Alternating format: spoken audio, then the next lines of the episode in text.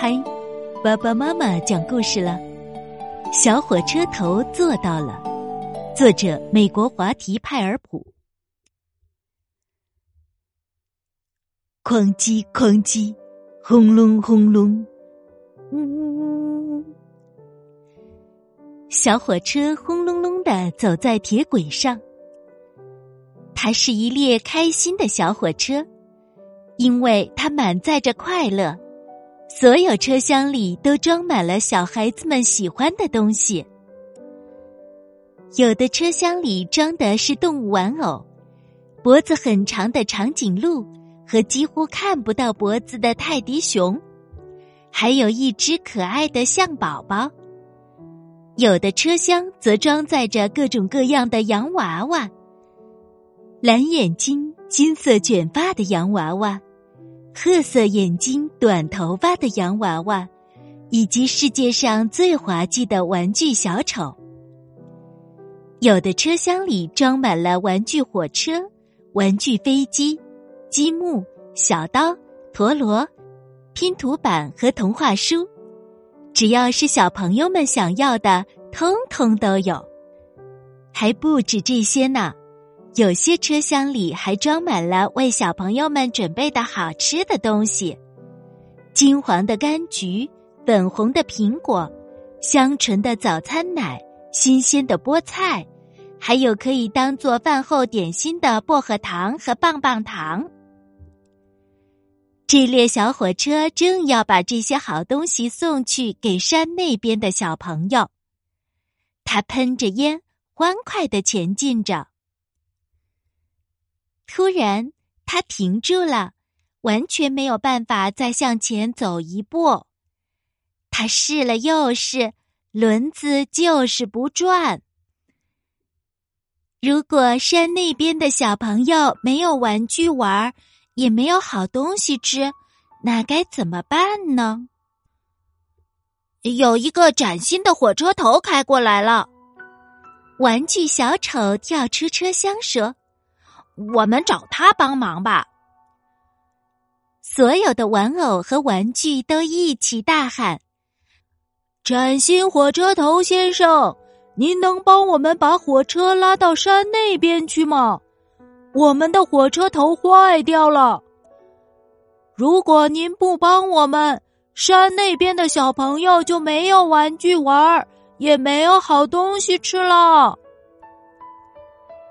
但是。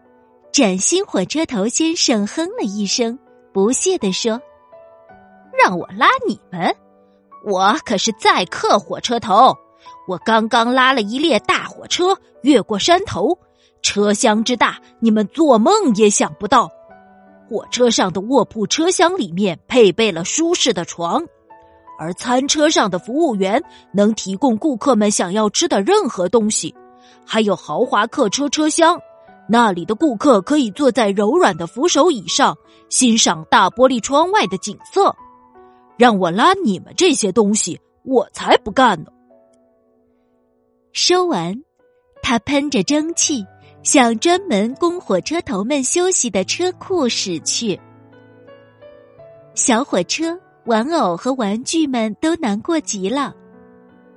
这时候，玩具小丑大叫道。载客火车头不是世界上唯一的火车头，又有一个火车头开过来了。它好大好强壮呀，我们找它帮忙吧。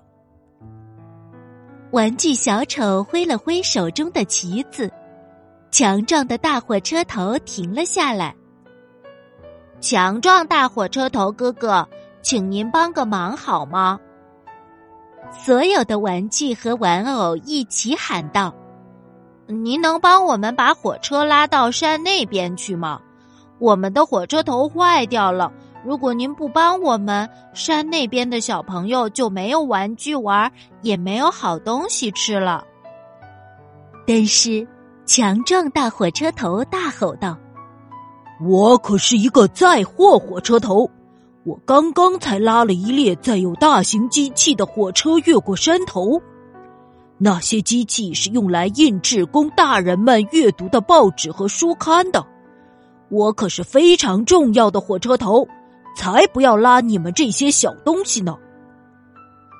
载货火车头气愤的驶向车库，小火车、玩偶和玩具们都难过极了。打起精神来！玩具小丑大声说：“载货火车头不是世界上唯一的火车头，看那边又来了一个火车头，它看起来又老又累，不过还好我们的火车很小，也许它能帮助我们。”玩具小丑挥了挥旗子，那个邋遢生锈的老火车头停了下来。求您了，好心的锈斑老火车头爷爷！所有的玩偶和玩具一起喊道：“您能帮我们把火车拉到山那边去吗？我们的火车头坏掉了。如果您不帮我们，山那边的小朋友就没有玩具玩，也没有好东西吃了。”但是锈斑老火车头叹着气说。我太累了，就连你们这么小的火车，我都不能拉过山头了。我必须让我疲惫的轮子们休息一下。我不行，不行了。他一边轰隆隆的驶向车库，一边喃喃自语：“我不行，不行啦。”小火车头非常难过，玩偶和玩具们也快要哭出来了。突然，玩具小丑大喊道：“又有一个火车头过来了，是个蓝色的小火车头，它真小，不过或许他会帮我们。”哐叽哐叽，小火车头开心的驶过来了，一看到玩具小丑的旗子。他就立刻停了下来。发生什么事啦，朋友们？他亲切的问。“哦，蓝色小火车头！”玩偶和玩具们大声说，“您能帮我们把火车拉到山那边去吗？我们的火车头坏掉了。